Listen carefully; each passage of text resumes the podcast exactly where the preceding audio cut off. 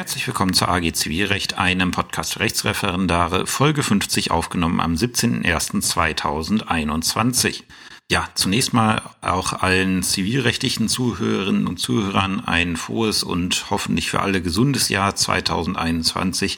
Auch hier verbunden mit der Hoffnung, dass sich im Verlauf des Jahres die ganze Situation etwas normalisiert gerade in Bezug auf eure Ausbildung, die durch die ganze Corona-Situation sicherlich nicht einfacher wird und vor allen Dingen auch auf das Prüfungsgeschäft, mit dem ich ja im Moment täglich äh, kompensiert bin, wo man sich täglich die Frage stellen muss, kann man Prüfungen überhaupt noch im Moment stattfinden lassen oder nicht? Ähm, das sind alles Sachen, die werden uns auch im Jahr 2021 beschäftigen und ähm, ja, ich hoffe, ich kann euch mit den Themen hier im Podcast das Leben ein bisschen erträglicher machen und ähm, ja äh, und einen kleinen Beitrag dafür äh, dazu leisten, dass ihr halt auch möglichst viel von zu Hause machen könnt und euch dem nicht äh, aussetzen müsst. Ähm, zunächst mal vielen Dank für das umfangreiche Feedback zur letzten Folge, die mit dem praktischen Fall. Äh, scheinbar ist es sehr gut angekommen. Also ich habe von vielen Quellen gehört, dass, ähm, dass da gerne mehr von diesen praktischen Fällen ähm, kommen kann. Das will ich auch gerne umsetzen. Ähm, ich muss mal schauen. Wie gesagt, ich habe noch einen, ich habe noch einen Verkehrsunfall ähm, im ja im Fundus, äh, den ich da umstricken könnte. Da muss ich aber nochmal die, äh, die Lösung korrigieren, richtig schreiben. Äh, hinsichtlich der Problematik, äh, hinsichtlich ein paar Problematiken, die zu dieser, ähm, zu dieser Lösung vom letzten Fall angesprochen sind. Zunächst einmal wurde ich darauf hingewiesen, ähm, dass ich dort keine Rechtsmittelbelehrung unter das Urteil geschrieben habe. Das ist natürlich vollkommen richtig. Ähm, ist ein amtsgerichtliches Urteil und deswegen gehört auch eine Rechtsmittelbelehrung äh, mit Berufung drunter. Ähm, und äh, wie kommt es dazu, dass ich die nicht geschrieben habe? Das ist einfach so eine Marotte, die man hat, wenn man in der Praxis äh, Urteile schreibt. Da diktiert man sein Urteil entweder und ich habe dann immer gesagt, es ist in Sache 9o 626 aus 19 ein Urteil mit Rechtsmittelbelehrung Berufung zu schreiben. Dann hat die Geschäftsstelle das gleich drunter gesetzt und wenn ich das Urteil dann zurückbekommen habe, war die Rechtsmittelbelehrung schon drunter. Oder wenn ich äh, das Urteil tippe, dann rufe ich in unserem System, das nennt sich Eureka, rufe ich halt den Urteilskopf auf, also das Urteilsrubrum. Und da kann ich dann direkt in dem Menü auch die Rechtsmittelbelehrung zu auswählen. Und da habe ich dann direkt halt die Rechtsmittelbelehrung für Berufung immer mit reingehabt. Das heißt, wenn ich das Urteil geschrieben habe, war das Ding schon da. Und ich musste am Ende nicht nochmal drüber nachdenken, hm, wo muss denn jetzt die Rechtsmittelbelehrung hin? Äh, das hat den Hintergrund, weswegen ich da schlicht und ergreifend vergessen habe. Äh, ich werde da im Anschluss zu der, ähm, ja, zu der äh, ganzen äh, Folge von heute nochmal äh, noch mal eine Korrektur, äh, ein korrigiertes Urteil hochladen, wo dann auch die Rechtsmittelbelehrung drin steht. Ansonsten ist es so, äh, wer schon die Folge zum Insolvenzrecht gehört hat, es ist äh, so, dass die Frau Dr. Wilke, die mir dankenswerterweise ihr Skript zur Verfügung gestellt hat, ähm, eine aktualisierte Version davon erstellt hat und die aktualisierte Version findet sich nach der heutigen Folge auch unter dem Link, müsst dann halt wieder in die entsprechende Folge schauen. Da ist dann die aktuellste Version von dem Skript auch verlinkt. Dann nochmal, jetzt springe ich wieder zurück zu dem Fall von letzter Woche. Es hat sich in den Kommentaren der Seite ähm, äh, eine kleine äh, Diskussion darüber äh, äh, ergeben. Ich will jetzt nicht sagen, es ist in Brand, aber es hat sich eine Diskussion ergeben. Ähm, es ist ja so, nach dem, ähm, nach dem Sachverhalt, wie er in der Akte steht, und nach dem Sachverständigengutachten, was dort erstattet wurde, äh, ist es ja so, dass äh, der Kläger in dem Fall 1000 Euro mehr verlangen könnte, weil der Sachverständige sagt, der, der ortsübliche Werklohn liegt wohl höher. Ähm, und da war jetzt die Frage, ob, ähm, ob der Kläger, weil er es ja nicht in der Verhandlung gestellt hat, ob der jetzt quasi nochmal eine Klage zu dem Thema lostreten könnte oder ob da die Rechtskraft entgegensteht. Äh, das hat mich dazu gebracht, auch auf den Hinweis von einem derjenigen, die da diskutiert haben, eine eigene Folge zum Thema Rechtskraft zu machen. Die kommt wahrscheinlich als nächstes. Ähm, für die heutige Folge habe ich, ähm, habe ich mir eine andere, ein anderes Thema ausgedacht. Ähm, jedenfalls der erste, das erste Bauchgefühl sagt, nein, Rechtskraft kann nicht entgegenstehen, weil sich dieses Urteil, was da abgedruckt ist, zu diesen 1000 Euro überhaupt nicht verhält. Die waren überhaupt nicht streitgegenständlich. Ähm, dementsprechend hat das Gericht dazu nichts gesagt und äh, von meinem Verständnis, ich habe das jetzt immer noch nie nachgeschlagen, mache ich dann, wenn ich die Folge Rechtskraft mache, weil das, ein, denke ich, ein guter Aufhänger ist. Ähm, da das Gericht dazu nichts gesagt hat, kann da keine Rechtskraft entgegenstehen. Und bis zur Verjährungsgrenze dürfte dann es dem Kläger eigentlich möglich sein, Klammer auf, wenn er es denn möchte, Klammer zu, äh, diese 1000 Euro noch einzuklagen über den ähm, über den ähm, üblichen Werklohn hinaus. Ähm, wobei man sagen muss, äh, es, gar, es mag gute Gründe geben, weswegen der Kläger das nicht macht. Das war ebenfalls so eine Diskussion, ob sich der Anwalt da schadensersatzpflichtig gemacht hat.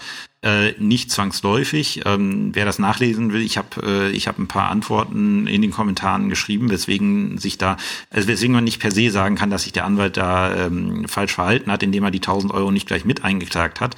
Ähm, so schnell muss man erstmal schalten ähm, kommt dann halt auch drauf an, was der Mandant möchte. Und der Mandant hätte hier gute Gründe zu sagen, weil er ja ursprünglich in die Sache reingegangen ist und gesagt hat, wir haben uns auf den Betrag geeinigt. Äh, das war ja sein ursprünglicher Vortrag, der sich ja so nicht äh, als wahr erwiesen hat. Und wenn äh, und dann zu sagen, okay, jetzt wo ich meinen Vortrag nicht bewiesen habe, da nehme ich dann den üblichen Werklohn und nehme das, was äh, über dem liegt, was ich vorher gesagt habe.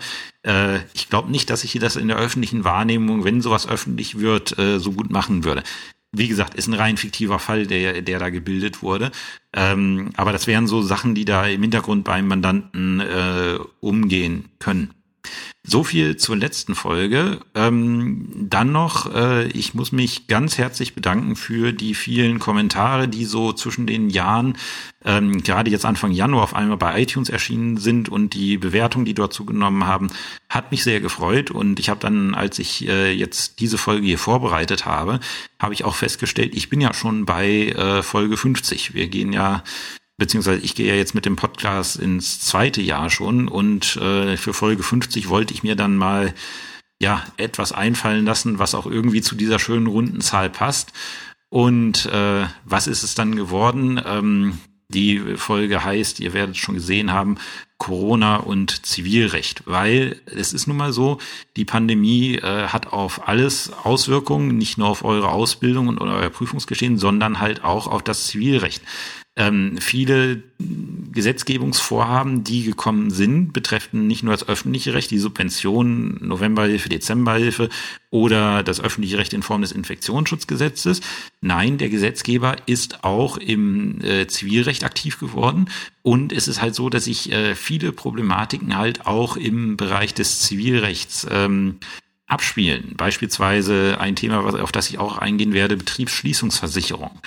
Ähm, warum mache ich deswegen eine neue Folge? Weil ich vermute, die Dinger sind, also was da so passiert ist, ist könnte prüfungsrelevant werden.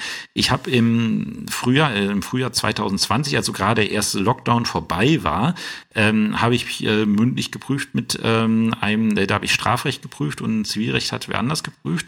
Äh, und der äh, Zivilrechtler hatte tatsächlich dann äh, im ersten Examen nach diesen Gesetzgebungsvorhaben gefragt. Also wer demnächst in die mündliche Prüfung geht, sollte sich mit dem Thema mal auseinandersetzen. Das ist aktuell, das sollte man als guter Jurist zumindest grob auf dem Schirm haben, was da passiert. Ähm, und deswegen, allein deswegen, weil es halt Gegenstand der mündlichen Prüfung sein kann, äh, werde ich das ähm, hier so die wichtigsten Sachen. Es ist natürlich unheimlich viel mehr passiert. Äh, ich äh, beschränke mich auf die wichtigsten Sachen, von denen ich meine, dass man die auch gut in der zivilrechtlichen Prüfung unterbringen kann. Äh, und selbst wenn, und wenn man mal von der mündlichen Prüfung Abstand nimmt, diejenigen, die jetzt in ein bis anderthalb Jahren in die schriftlichen Prüfungen gehen, auch da bietet, also gerade die Konstellation, mit der ich anfange, nämlich die Frage, ist die Schließungs, ähm, äh, wie, wie ist es mit einem Gewerberaummietvertrag, wenn mir der Betrieb meines Gewerbes untersagt wird, behördlicherseits aufgrund des Infektionsschutzgesetzes, äh, muss ich dann trotzdem meine Miete bezahlen? Äh, sehr oder äh, kann ich da irgendwas machen? Sehr interessante äh, Fragen, die sich ähm, stellen. Und äh, deswegen, wie gesagt, würde ich, äh, will ich sie erörtern. Und ich würde halt an eurer Stelle diese Sachen zumindest rudimentär auf dem Schirm haben, weil das sind schöne, ja, das schön will ich jetzt nicht sagen, ich wünschte, es wäre uns allen erspart geblieben, aber objektiv betrachtet sind es interessante rechtliche Problemstellungen, die von den Gerichten auch vollkommen unterschiedlich ähm, gehandhabt werden. Und deswegen halt eine kleine Übersicht über das Thema Corona und Zivilrecht. Ich habe drei Blöcke rausgenommen. Das eine ist ähm, Schließungsverfügung bei Gewerberaummietvertrag, ähm, dann das äh, der Kündigungsausschluss, ähm, der äh, geregelt ist im Mietrecht und äh, möglicherweise auch und in dem Zusammenhang auch die Leistungsbefreiung im ähm, im ja im Darlehensrecht, Entschuldigung, ich stand gerade auf dem Schlauch. Und äh, zu guter Letzt die Problematik, äh, die Problematik äh, äh Betriebsschließungspolicen äh, äh, oder Versicherungen, weil da ist äh, gerade in letzterem ist enorm viel äh, Musik drin. Und in Block 1 und Block 3 sind wirklich Sachen, wo man allgemeine rechtliche Register ziehen kann, die man wunderbar im Examen abprüfen kann. Und deswegen würde ich empfehlen, diese Punkte mir einmal ähm, mir einmal auf den Schirm zu bringen äh, und äh, einfach zu behalten. Sie sind tatsächlich nicht so schwer zu lösen, ähm, aber man sollte sich damit mal auseinandergesetzt haben. Gerade wenn man jetzt in der nächsten Zeit ins Examen geht, für die mündlichen Prüfungen könnte das auf jeden Fall ein Thema sein. Für die schriftlichen Prüfungen würde ich mal so sagen, in ein bis anderthalb Jahren könnte es passieren, dass wir uns damit auch mal in Klausuren auseinandersetzen. Nachdem ich jetzt drüber nachgedacht habe, muss ich die Blöcke doch mal ein bisschen, ähm, äh, bisschen umschmeißen, weil es didaktisch sinnvoller ist. Ähm, wir schauen uns zuerst an den im Mietrecht den Kündigungsschutz äh, aufgrund der Corona-Pandemie, der äh, reingekommen ist. Ähm, dann schauen wir uns als nächstes äh, an im Gewerbemietrecht, wie ist es mit Mietzahlungen? Kann man die verlangen? Kann man die zurückhalten als Gewerbetreibender, äh, dessen Gaststätte gerade geschlossen wurden, äh, wurde? Und im dritten Schritt gibt's dann die Betriebsschließungsversicherung. Ja, die ersten Regelungen, die wir uns heute ansehen wollen, sind die Regelungen zum Kündigungsausschluss bei äh, Nichtzahlung der Miete aufgrund von Einschränkungen aufgrund der aktuellen Pandemielage, beziehungsweise nicht mehr ganz so aktuell, ähm, wenn man die gesetzliche Regelung anschaut, aber ähm, das wird, denke ich, noch, äh, man muss noch schauen, ob es verlängert wird, gegebenenfalls, ähm, wenn was jetzt Dienstag äh, beschlossen wird. Kann sein, dass in dieser Vorschrift auch wieder äh, gearbeitet wird. auf jeden Fall haben wir dazu schon mal eine Vorschrift im EGBGB ähm, und äh, die könnte auch prüfungsrechtlich relevant werden und die ist ganz interessant gestaltet und zwar insbesondere, wenn euch interessiert, was so aktuell sich gerade im Zivilrecht bei in Bezug auf Corona tut, ähm, solltet ihr immer einen Blick haben auf Artikel 240 EGBGB. Da ist nämlich so ziemlich zentral sehr viel von dem, was der Gesetzgeber jetzt geregelt hat, ähm, geregelt worden. Und die Vorschrift, die wir uns äh, anschauen wollen, ist Artikel 240 Paragraph 2 EGBGB, die Beschränkung der Kündigung von Miet- und Pachtverhältnissen. Wir erinnern uns, ähm, müssen uns nicht allzu weit erinnern, ähm, Im Frühjahr des Jahres 2020 ist es so gewesen, dass äh, aufgrund äh, eines sehr harten Lockdowns Geschäfte geschlossen wurden. Wir sind im Moment in einer ähnlichen Situation, deswegen braucht man gar nicht so weit zurückdenken. Jedenfalls viele Geschäfte geschlossen worden, alle Gaststätten nahezu geschlossen worden, solange sie, äh, soweit sie nicht aus Hausverkauf äh, betreiben. Und natürlich, wenn ich sowas schließe, führt das dazu, dass wenn jemand einen Gewerberaum betreibt, also eine Gaststätte, äh, und die nicht öffnen kann, der keine Einnahmen hat, ähm, vielleicht hat er Sachen, äh, hat er Geld zur Seite gelegt, aber über einen längeren Zeitraum wird auch das irgendwann mal aufgebraucht sein. Jedenfalls ist die Wahrscheinlichkeit groß, dass äh, wenn ich den Leuten ihre wirtschaftliche Lebensgrundlage aufgrund von Schließungsverfügungen nehme, ähm, wird es irgendwann dazu kommen, dass die ihre Miete nicht mehr bezahlen können.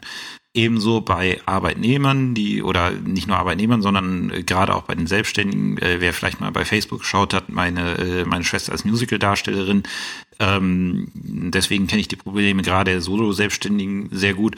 Ähm, denen ist, äh, denen ist von einem auf den anderen Tag äh, sind den Jahresgehälter genommen worden und die, äh, die Hilfspakete sind auf die absolut nicht zugeschnitten gewesen. Da ist dann immer auf die Grundsicherung ähm, verwiesen worden, was dann halt dazu führt, äh, dass halt auch ein bestimmter Teil der wo, äh, derjenigen, die zur Wohnraummiete wohnen, äh, möglicherweise auch in Schwierigkeiten kommen, dass sie sich ihre Miete noch leisten können. Das hat der Gesetzgeber erkannt und hat da eine Regelung getroffen, ähm, die versucht da so ein bisschen, ähm, ja, die, die versucht so ein bisschen ähm, ausgleichend einzu, äh, einzuwirken auf diese, in, auf diese verschiedenen Interessenlagen. Weil man muss natürlich auch sagen, ähm, der Mieter, äh, der Vermieter hat natürlich auch ein wichtiges Interesse daran, seine, äh, seine Miete zu bekommen und gegebenenfalls, wenn er die nicht bekommt, hat das Mietverhältnis zu beenden. Ähm, und da ist der Gesetzgeber aktiv geworden äh, hinsichtlich der Corona-Pandemie und hat für den Zeitraum vom 1. April 2020 bis 30. Juni 2020 ähm, entschieden, dass die, äh, dass wegen eines Mietrückstandes nicht gekündigt werden darf, wenn ähm, die Nichtleistung der Miete in diesem Zeitraum 1. April 2020 bis 30. Juni 2020 ähm, auf den Auswirkungen der Covid-19-Pandemie beruht. Ähm, also bedeutet, wenn ich aufgrund der Covid-19-Pandemie meine Miete nicht bezahlen kann, dann darf ich, äh, dann darf mir der äh, Vermieter wegen dieses Rückstandes nicht kündigen. Ähm, und äh, das gilt bis zum 30. Juni 2022.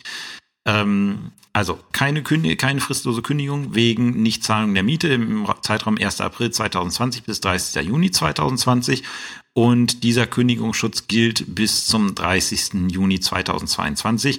Das bedeutet, ich habe davon ausgehend knappe zwei Jahre Zeit, ähm, mich dann mit meinem Vermieter hinzusetzen und zu schauen, wie ähm, beseitige ich denn jetzt den Rückstand, der da aufgelaufen ist?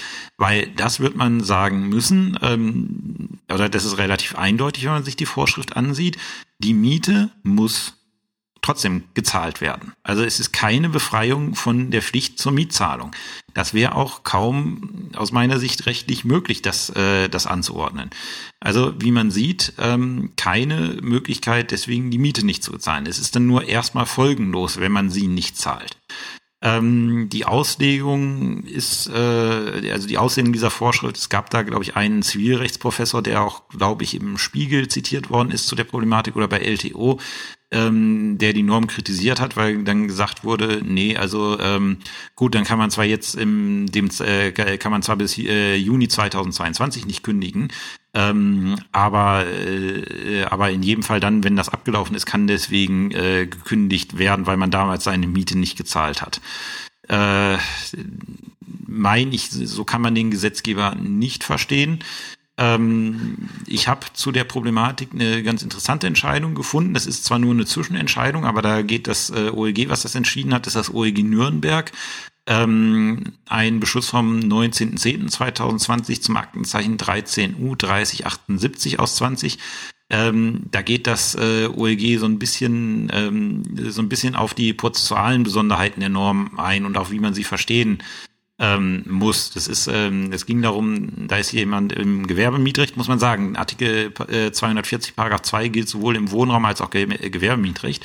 Äh, und da ist ein Gewerbemieter zur Räumung verurteilt worden, hat dagegen beim OEG Berufung eingelegt und gleichzeitig die ähm, gleichzeitig die äh, wie heißt es äh, die außer die Einstellung der Zwangsvollstreckung ohne Sicherheitsleistungen beantragt äh, und da hat sich das OLG sehr, sehr lange mit dieser Vorschrift beschäftigt für so eine reine Zwischenentscheidung.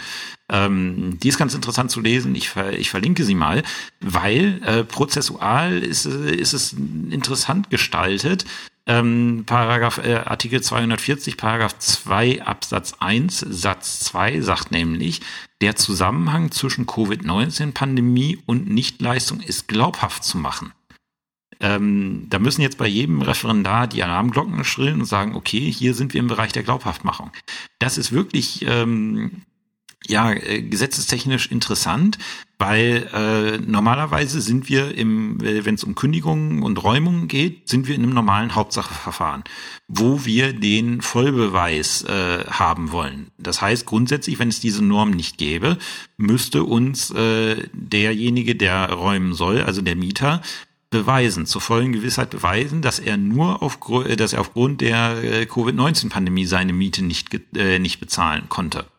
Ähm, und äh, dadurch, dass der Gesetzgeber hier geschrieben hat, nein, also diesen ähm, strengen Beweis müsst ihr nicht führen, sondern es reicht die Glaubhaftmachung. Ähm, da hat er es sehr vereinfacht. Ich kann den Hintergrund verstehen, ähm, weswegen, er, weswegen er das ähm, gemacht hat äh, weil es einfach dazu führt, äh, oder es sollte theoretisch, äh, ob es so ist, muss man dann mal schauen, ähm, sollte theoretisch in der, ähm, äh, in der Praxis äh, dazu führen, äh, dass die Sachen schneller entschieden werden, weil halt keine umfangreiche Beweisaufnahme durchgeführt werden muss, sondern die Glaubhaftmachung halt eben ausreicht. Äh, und wie kann man glaubhaft machen? Zum Beispiel durch eidesstattliche Versicherung. Äh, und da nimmt das OEG sich sehr viel Zeit, um, äh, um auszuführen, äh, wie ist es denn, ähm, äh, wie ist es denn jetzt hier mit der Glaubhaftmachung?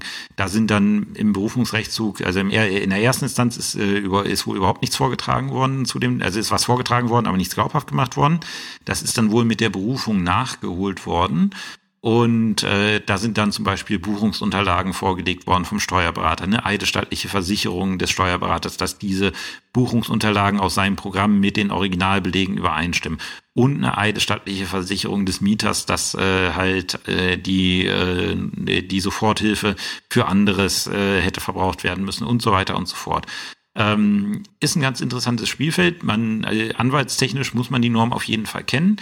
Ähm, ich habe auch mal die Bundestagsdrucksache ver ähm, verlinkt in den Shownotes. Äh, ist eine Vorschrift, die muss man sich mal ansehen, weil sie rechtstechnisch interessant ist. Und die ist halt unser Grundstein für die nächste Problematik, ähm, nämlich, äh, nämlich die Problematik, wie ist es denn mit der Mietzahlung? Komme ich, also aufgrund der Vorschrift komme ich nicht von einer ähm, äh, von einer Mietzahlung weg. Aber wie ist es jetzt, wenn ich eine Gaststätte betreibe? Ähm, und äh, ich kann diese Gaststätte einfach aufgrund äh, des Behörde, der behördlichen Schließungsverfügung nicht mehr als Gaststätte nutzen. Komme ich da vielleicht durch irgendwelche rechtlichen Möglichkeiten auch um die Zahlung der Miete herum? Das ist, äh, wie ich finde, eine sehr interessante rechtliche Frage. Ähm, ich habe ich hab da eine relativ klare Ansicht äh, dazu, aber ähm, die, die Sache ist nicht unumstritten. Äh, und äh, der Gesetzgeber ist jetzt tatsächlich dann auch äh, recht kürzlich aktiv geworden und hat die Sache anders geregelt, als ich sie bisher äh, rechtlich gesehen habe. Wahrscheinlich, weil er gemerkt hat, dass es, äh, dass es rechtlich äh, wohl von mehreren Gerichten nicht so gesehen würde, wie er es gerne hätte. Wir schauen uns das jetzt mal an. Äh, Miete und ähm, Mietminderung während der Pandemie ja, Mietminderung in Zeiten der Pandemie. Das ist jetzt weniger eine Problematik fürs Wohnraummietrecht, weil während der Pandemie kann ich in meiner Wohnung nach wie vor wohnen. Das, ähm, deswegen fliegt per se niemand aus seiner Wohnung. Ähm, das ist ein Problem, das stellt sich im Gewerberaummietrecht. Und der Fall ist relativ einfach sich vorzustellen.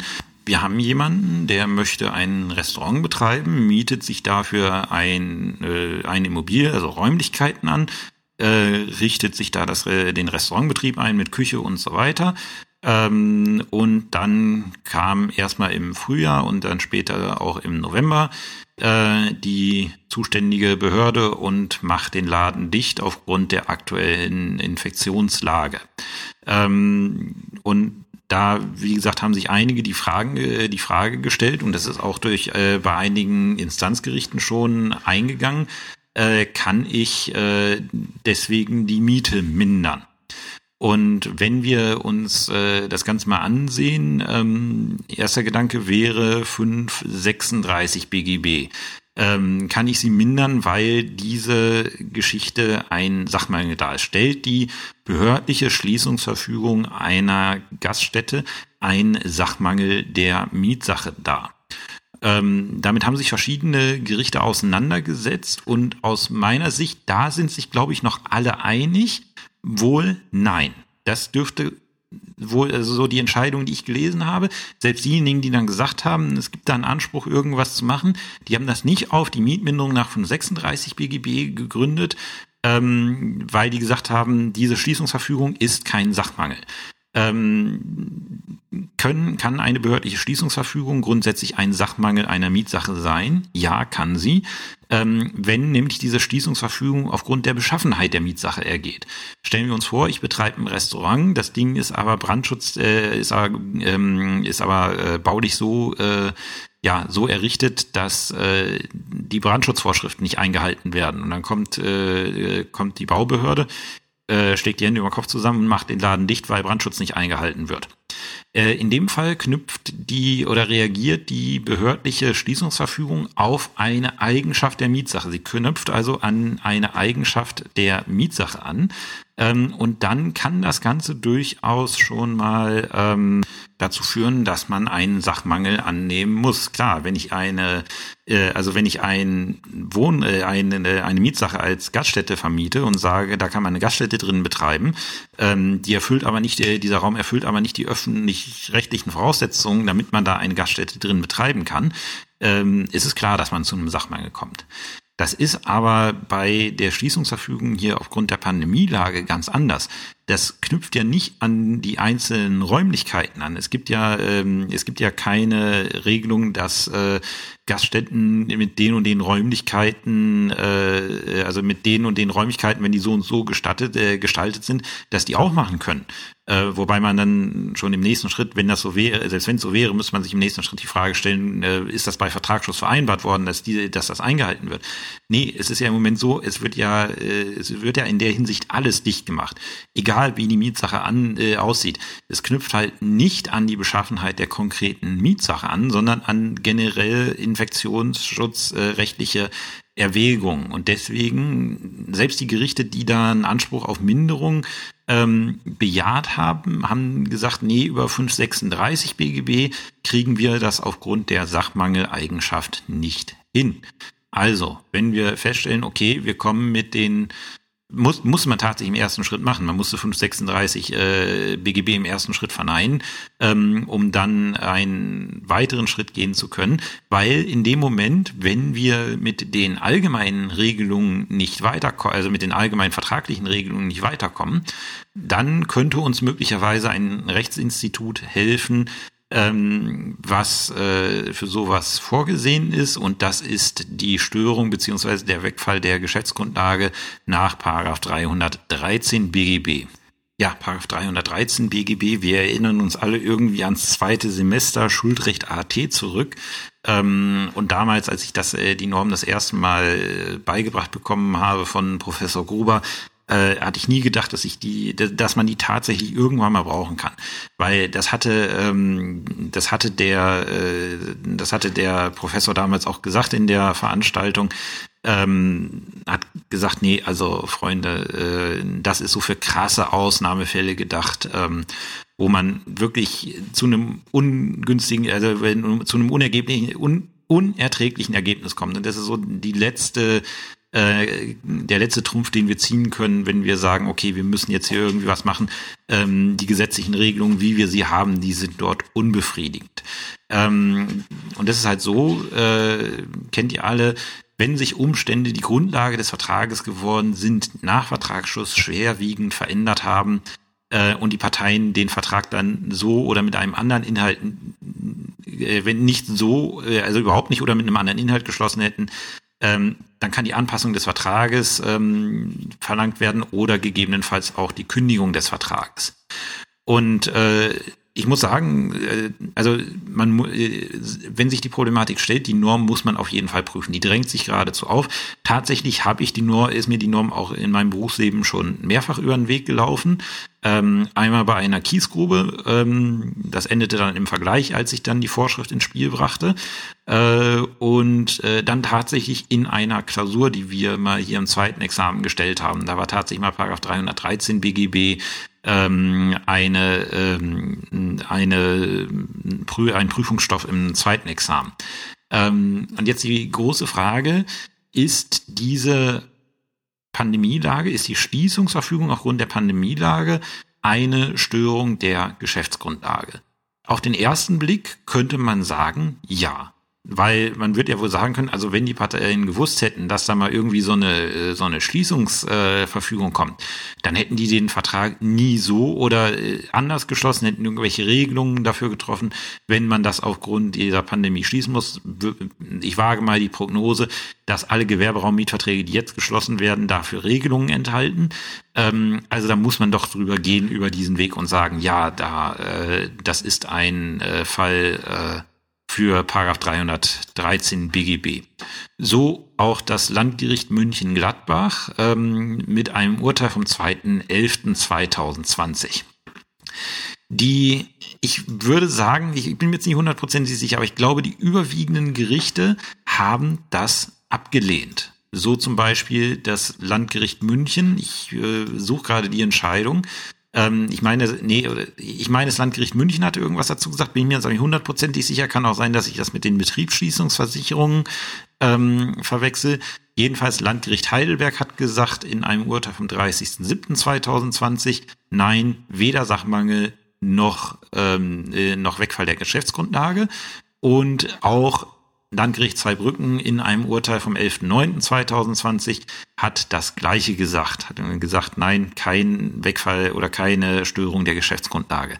Wie kommen die dazu? Und ich meine, diese Entscheidung zur damaligen Zeit vollkommen richtig. Ich bin eher bei denen, als dass ich, äh, als dass ich da beim äh, Landgericht Mönchengladbach bin.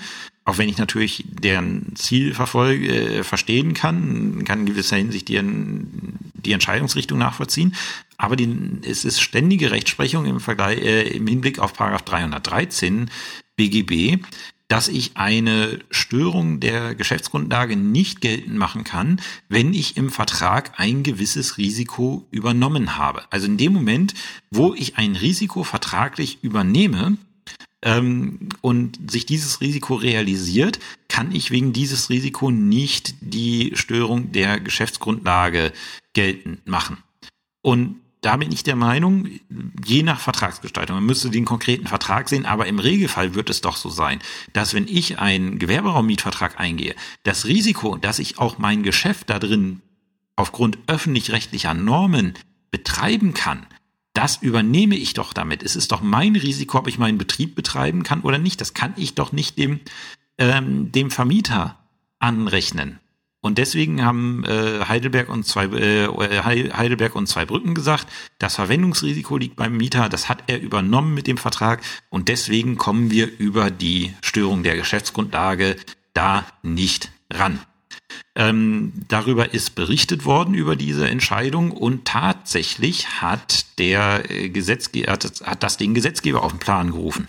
Sogar, wie man sagen muss, sehr kurzfristig. Ähm, es ist so, dass es äh, ein Gesetzentwurf der Bundesregierung gab, äh, zur, äh, einen Entwurf eines Gesetzes zur weiteren ähm, Verkürzung des Restschuldbefreiungsverfahren. Ähm, und in diesem, äh, in diesem ursprünglichen Gesetzesentwurf war diese Regelung, Artikel 240, Paragraph 7, nicht vorgesehen. Und sie ist dann reingekommen durch einen Bericht des Ausschusses für Recht und Verbraucherschutz, äh, Drucksache habe ich verlinkt, vom 16.12.2020. Da hat er als Änderungsvorschlag zu diesem Gesetz ähm, rein äh, eingefügt, ähm, dass dieser pa Artikel ähm, 240 Paragraph 7 dazukommen soll. Es äh, steht auch auf, jetzt muss ich mal schauen, wo ist das, Seite 19 der Dro äh, Drucksache ist das behandelt. Ähm, und äh, da will der Gesetzgeber jetzt klarstellen, ähm, dass die Regelungen zur Störung der Geschäftsgrundlage auch weiter äh, bei der äh, Covid-19-Pandemie grundsätzlich anwendbar sind. Das hat auch nie jemand in Frage gestellt. Äh, nur die Mehrzahl der Gerichte, wie ich es bisher gesehen habe, haben halt gesagt, naja, aber wenn ich als Mieter das Risiko übernehme, ist es seit jeher Rechtsprechung, dass, dass dann die Anpassung der Geschäftsgrund, äh, die Störung der Geschäftsgrundlage nicht eben nicht greift. Ähm, und da hat der Gesetzgeber jetzt relativ kurzfristig halt diese Regelung in Artikel 240, Paragraph 7 EGBGB ähm, reingeschrieben, wo es jetzt lautet, sind vermietete Grundstücke oder vermietete Räume, die keine Wohnräume sind, infolge staatlicher Maßnahmen zur Bekämpfung der Covid-19-Pandemie für den Betrieb des Mieters nicht oder nur mit erheblicher Einschränkung verwendbar, so wird vermutet, dass sich insofern ein Umstand im Sinne des 313 Absatz 1 des bürgerlichen Gesetzbuches, äh, Gesetzbuchs der zur Grundlage des Mietvertrags geworden ist, nach Vertragsschluss schwerwiegend verändert hat. Also da ist jetzt eine Vermutungsregelung eingeführt worden, dass äh, wenn ich eine ähm, äh, eine Gaststätte äh, jetzt als Beispiel aufgrund der Covid-19-Pandemie nicht betreiben kann, dass dann sich die Geschäftsgrundlage geändert hat. Ich bin mal gespannt, wie diese Vorschrift ausgelegt wird. Ich frage mich auch verzweifelt, was das gesetzgebungstechnisch genau ist ähm, es ist ja erstmal nur eine Vermutung. Und eine Vermutung kann ich auch letztlich dadurch erschüttern, dass ich sage, ja, mag sein, dass äh, sich das grundsätzlich so darstellt. Aber wenn ich das Betreibungsrisiko im Vertrag übernommen habe, was wahrscheinlich bei den meisten Verträgen so sein wird, ähm, dann ist das eben nicht die Vertragsgrundlage für den Vertrag, sondern mein eigenes Risiko, was ich halt zu tragen habe. Es kann gut sein, dass diese Norm ähm, letztlich in, den überwie in der überwiegenden Zahl der Fälle leer läuft, weil sie dann letztlich doch nichts ändert.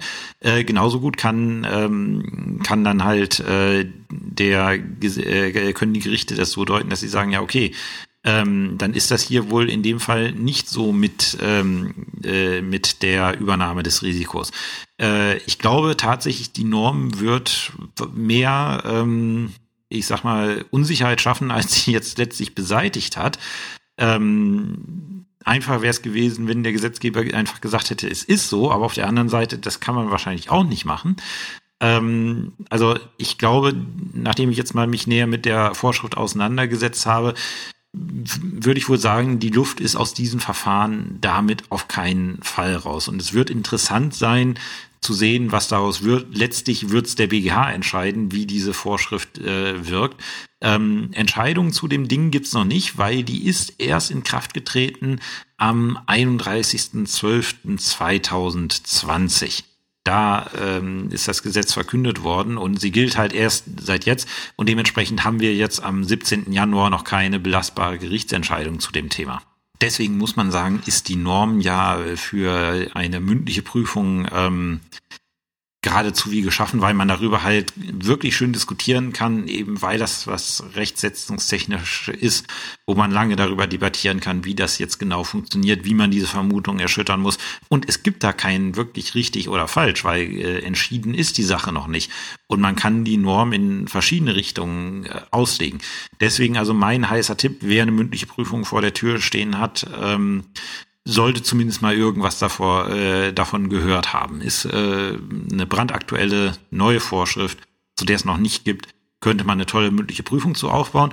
Und natürlich später kann ich mir gut vorstellen, dass das auch mal schriftlich äh, passiert. Ich habe mal in den Shownotes zu diesem Thema verlinkt die, ähm, die Seite vom Deutschen Bundestag zum Gesetzgebungsvorhaben und natürlich die Drucksache mit der äh, mit dem Bericht, ähm, wo dann tatsächlich auch die entsprechende Vorschrift dann reingefunden hat in das Gesetz.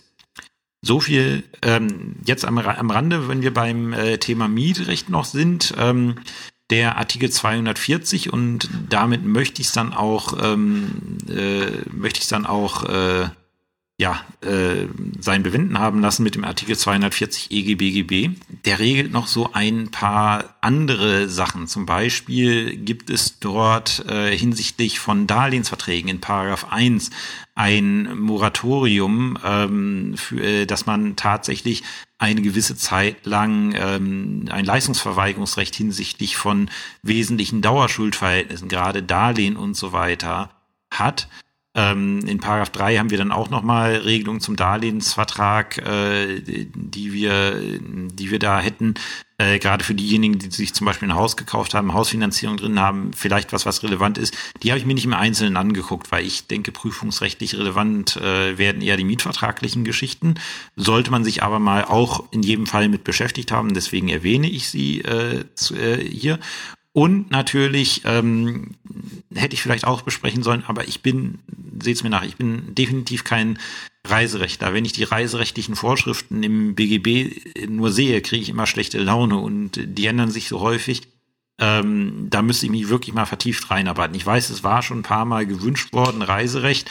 Ähm, das Problem ist, äh, da muss ich erstmal mir Rechtskenntnisse drin erschließen, weil ich habe am Amtsgericht nie Zivilsachen gemacht und die meisten Arbeit, äh, die meisten urlaubsrechtlichen äh, Geschichten landen nur bei den Amtsgerichten. Ich hatte damit in der Praxis nie zu tun. Und wenn ich das hier im Podcast aufarbeite, ähm, müsste ich mir natürlich da auch äh, recht viel Wissen einlesen. Und das Problem ist halt, dass aber das Urlaubsrecht ist dann ja auch noch sehr stark EU-rechtlich geprägt, ähm, hat bestimmte Regelungen in der EU. Aber eine Problematik solltet ihr auf jeden Fall auf dem Schirm haben. Das ist halt diese sogenannte Gutscheinlösung.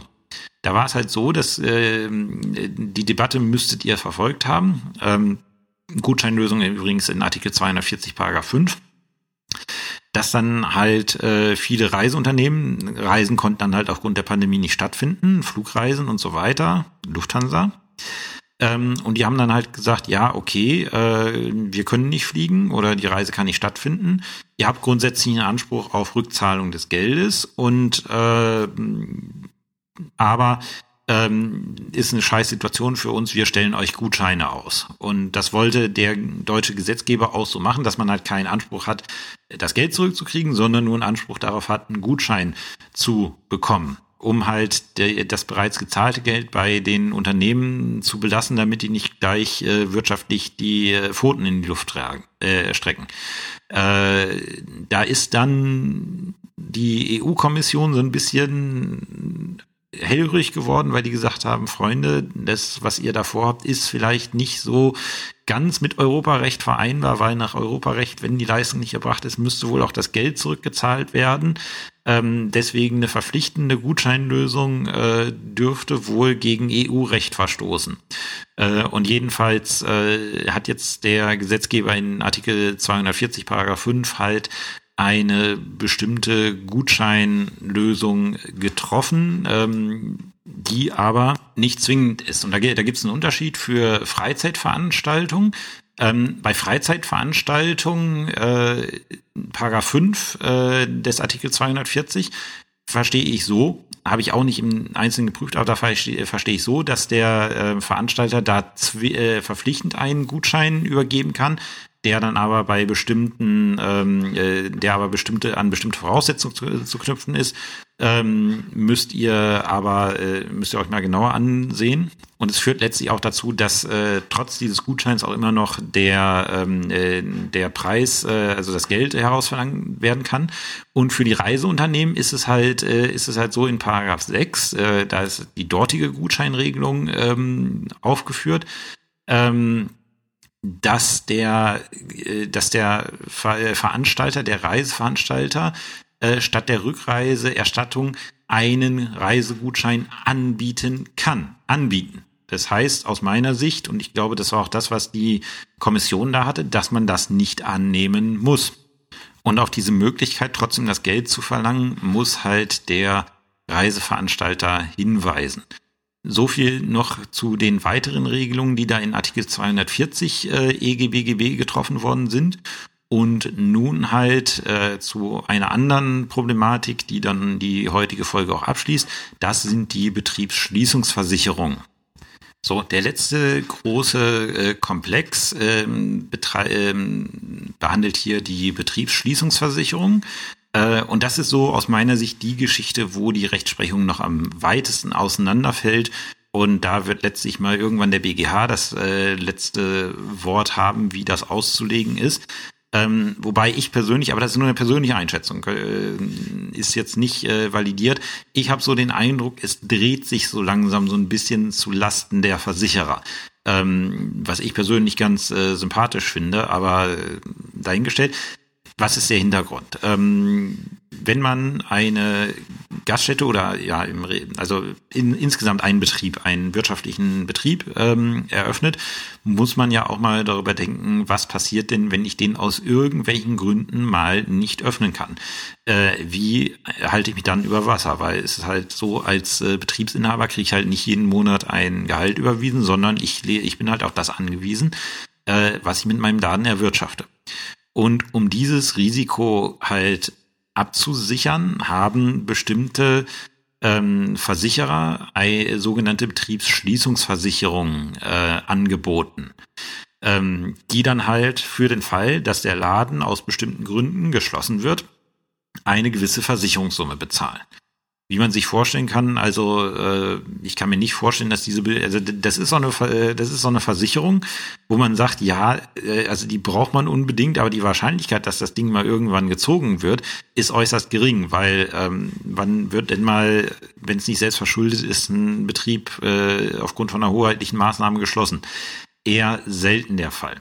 Ähm, aber halt, weil das existenzbedrohliche äh, Folgen haben kann, gibt's halt diese äh, gibt's halt diese Regel, äh, gibt's halt diese Versicherung.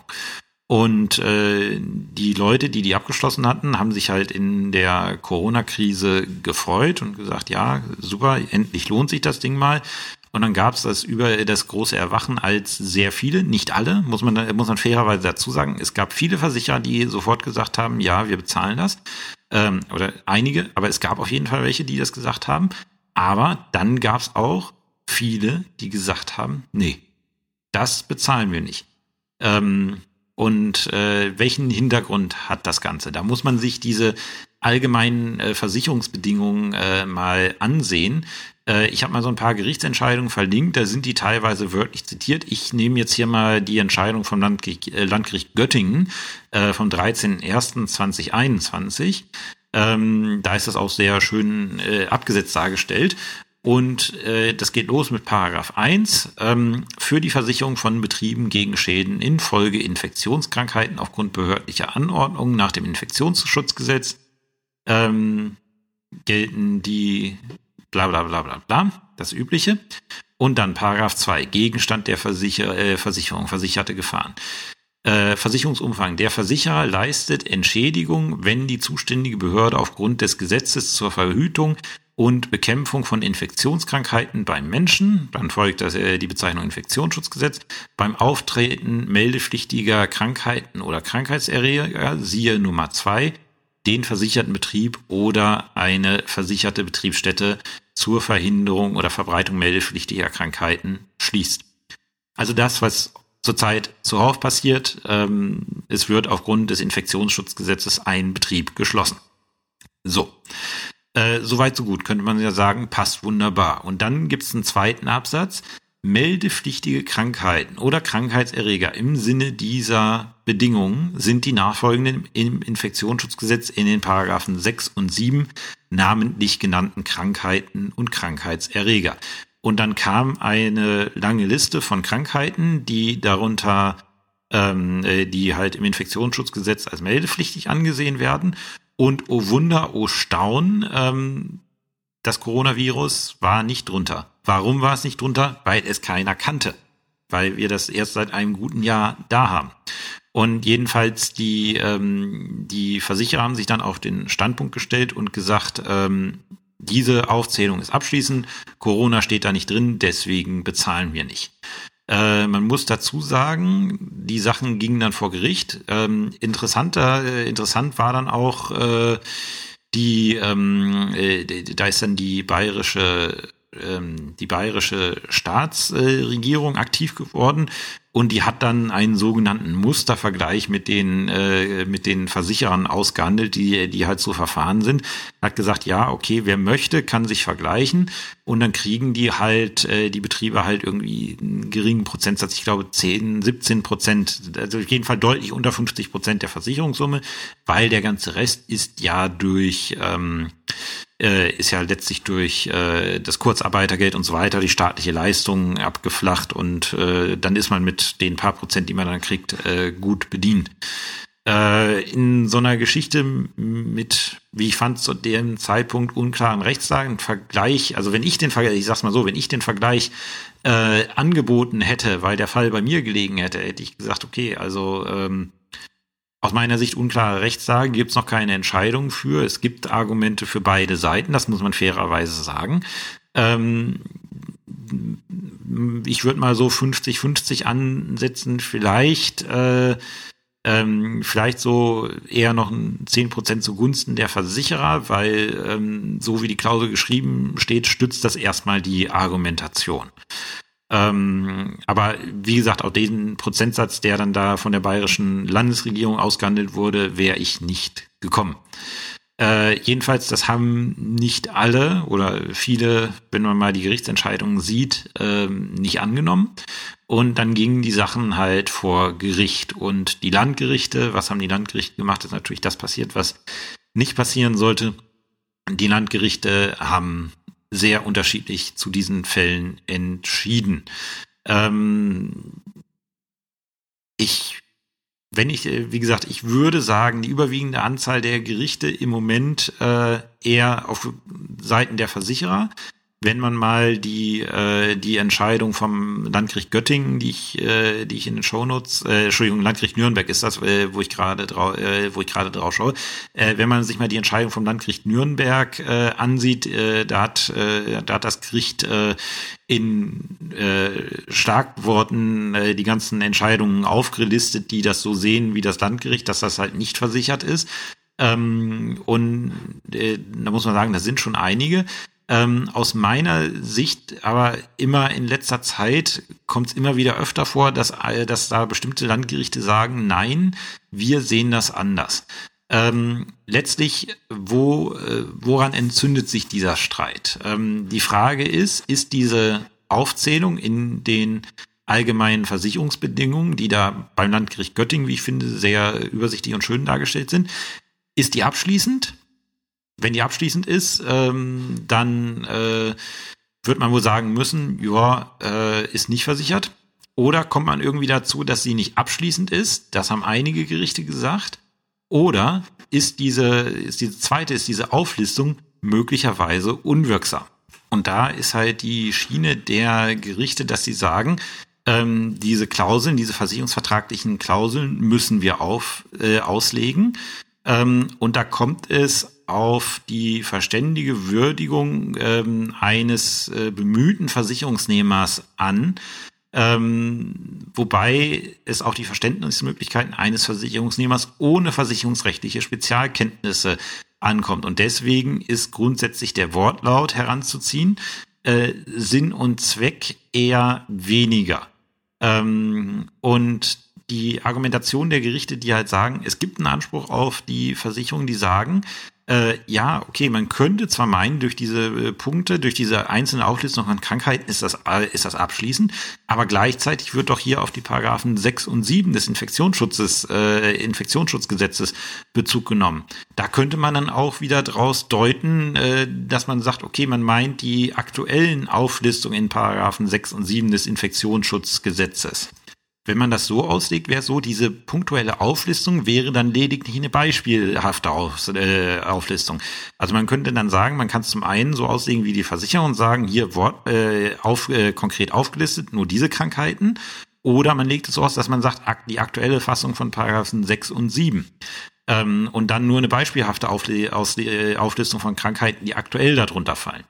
Und die Gerichte, äh, die halt die Versicherer verurteilen, sagen, beide Auslegungen sind möglich, dementsprechend ist diese Klausel unklar und dann gilt der Grundsatz, dass die Klausel äh, günstig für den Versicherungsnehmer auszulegen ist und das bedeutet, es ist der aktuelle Verweis auf Paragraphen 6 und 7 des Infektionsschutzgesetzes und da steht jetzt halt Covid-19 drin und deswegen ein Versicherungsfall gegeben. Es gibt noch, soweit ich es gesehen habe, keine obergerichtliche Rechtsprechung zu dem Thema. Ganz, äh, ganz sicher gibt es noch keine gefestigte Rechtsprechung zu dem Thema. Die Sache ist noch im Fluss. Ähm, irgendwann wird es der BGH klären. Äh, ich äh, wage mal die leichte Prognose, dass der BGH den äh, da versicherungsfeindlich entscheiden wird und sagen wird, äh, das ist versichert.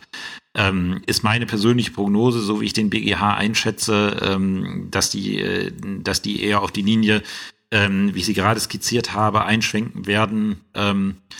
Mal schauen in zwei, drei Jahren, wenn ich, äh, wenn dann die Entscheidung ist, ob ich mit der Prognose recht habe oder nicht. Ist wie gesagt eine persönliche Prognose. Man kann das, äh, also definitiv die Entscheidungen, die, äh, die sagen, das ist eine abschließende Auf, äh, Aufzählung, äh, das ist in jedem Fall eine vertretbare Auslegung der Norm. Ähm, wohingegen die andere, äh, die andere Auslegung, die mir persönlich sympathischer ist, ähm, zum Beispiel vom Landgericht Darmstadt oder Landgericht München I, ähm, oder jetzt auch äh, Landgericht Flensburg äh, sehe ich gerade, ähm, die sind mir zwar so, also die sind mir vom Ergebnis sympathischer.